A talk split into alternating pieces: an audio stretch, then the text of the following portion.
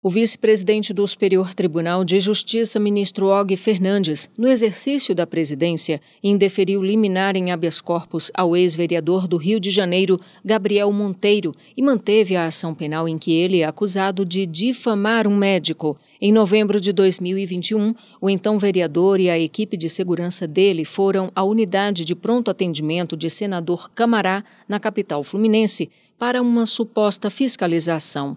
Em vídeos para as redes sociais, Gabriel Monteiro teria dado voz de prisão e acusado publicamente o médico de não estar trabalhando no plantão.